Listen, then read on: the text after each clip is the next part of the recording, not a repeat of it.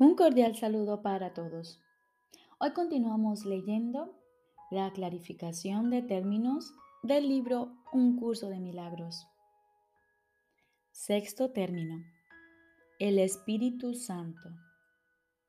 Jesús nos dice, Jesús es la manifestación del Espíritu Santo, a quien Él invocó para que descendiese sobre la tierra después de su ascensión al cielo. Es decir, después de haberse identificado completamente con el Cristo, el Hijo de Dios tal como Él lo creó. Al ser Espíritu Santo, una creación del único Creador, y al crear junto con Él y a su semejanza o Espíritu, es eterno y nunca ha cambiado fue invocado para que descendiese sobre la tierra, en el sentido de que entonces se hizo posible aceptarle y escuchar su voz. Su voz es la voz de Dios y por lo tanto ha adquirido forma. Dicha forma no es su realidad, la cual solo Dios conoce junto con Cristo, su verdadero Hijo, quien es parte de Él. Al Espíritu Santo se le describe a lo largo del curso como aquel que nos ofrece la respuesta a la separación y nos trae el plan de la expiación.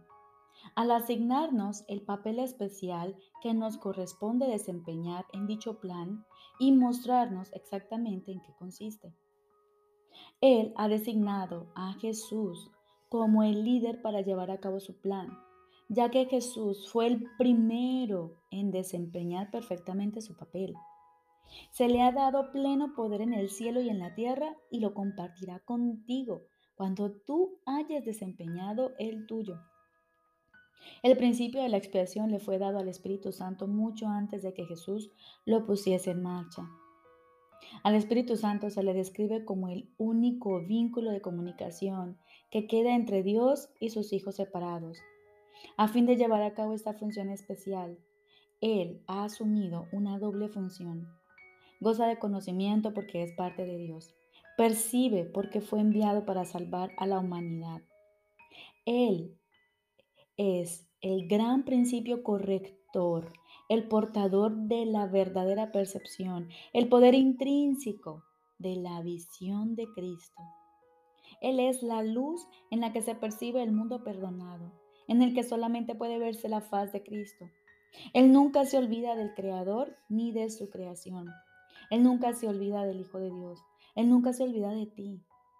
Te brinda el amor de tu Padre en un eterno resplandor que nunca será extinguido porque Dios mismo lo depositó ahí.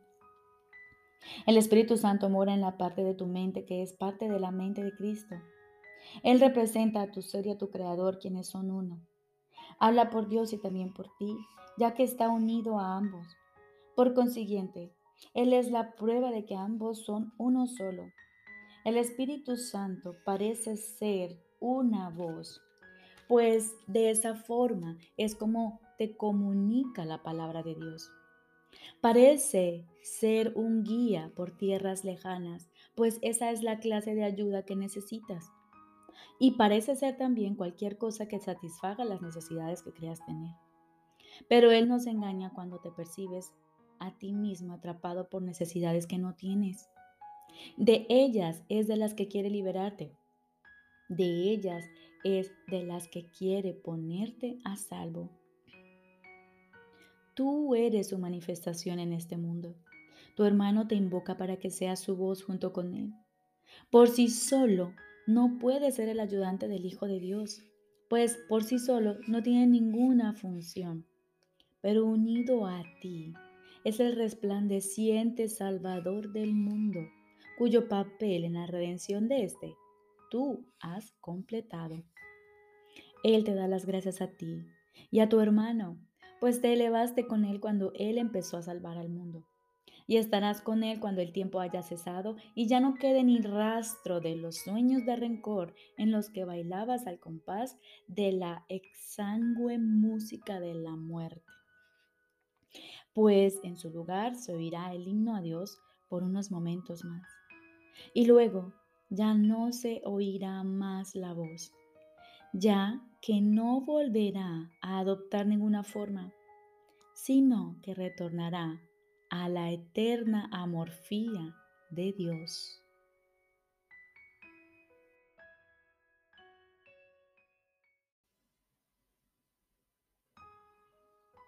Ahora continuamos con el libro de ejercicios.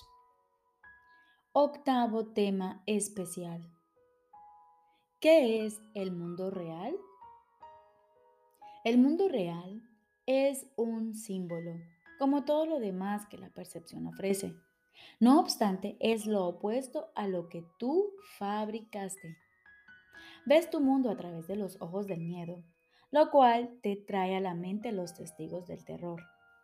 El mundo real solo lo pueden percibir los ojos que han sido bendecidos por el perdón, los cuales, consecuentemente, ven un mundo donde el terror es imposible y donde no se puede encontrar ningún testigo del miedo.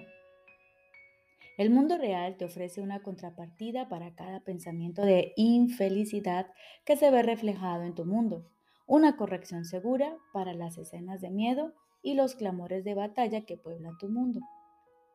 El mundo real muestra un mundo que se contempla de otra manera, a través de los ojos serenos y de una mente en paz. Allí solo hay reposo. No se oyen gritos de dolor o de pesar pues allí nada está excluido del perdón. Y las escenas que se ven son apacibles, pues solo escenas y sonidos felices pueden llegar hasta la mente que se ha perdonado a sí misma. ¿Qué necesidad tiene dicha mente de pensamientos de muerte, asesinato o ataque? ¿De qué puede sentirse rodeada sino de seguridad, amor y dicha?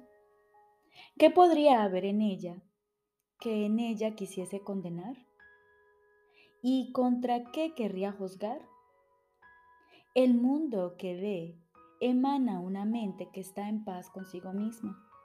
No ve peligro en nada de lo que contempla, pues es bondadosa y lo único que ve es bondad. El mundo real es el símbolo de que al sueño de pecado y culpabilidad le ha llegado su fin y de que el Hijo de Dios ha despertado y sus ojos abiertos ahora, perciben el inequívoco reflejo del amor de su Padre, la infalible promesa de que ha sido redimido. El mundo real representa el final del tiempo, pues cuando se percibe, el tiempo deja de tener objeto. El Espíritu Santo no tiene necesidad del tiempo una vez que éste ha servido el propósito que Él le había asignado. Ahora espera un solo instante más para que Dios dé el paso final y el tiempo desaparezca, llevándose consigo la percepción y dejando solamente a la verdad que sea tal como es. Ese instante es nuestro objetivo, pues en él yace el recuerdo de Dios, y al contemplar un mundo perdonado, Él es quien nos llama y nos viene a buscar para llevarnos a casa, recordándonos nuestra identidad, la cual nos ha sido restituida mediante nuestro perdón.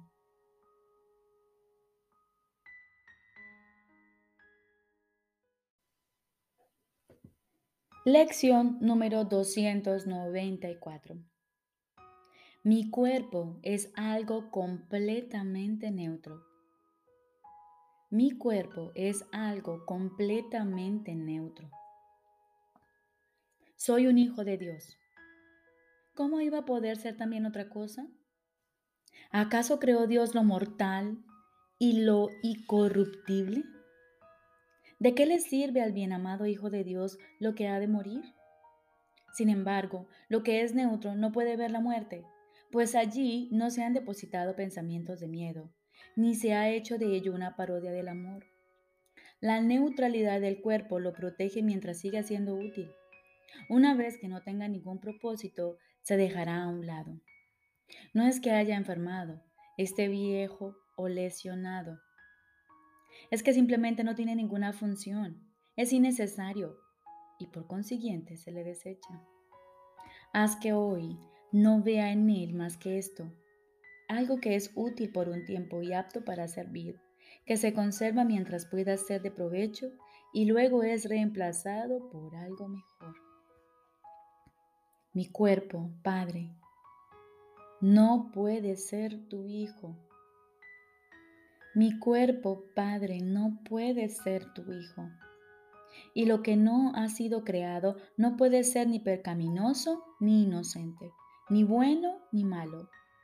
Déjame pues valerme de este sueño para poder ser de ayuda en tu plan de que despertemos de todos los sueños que ardimos.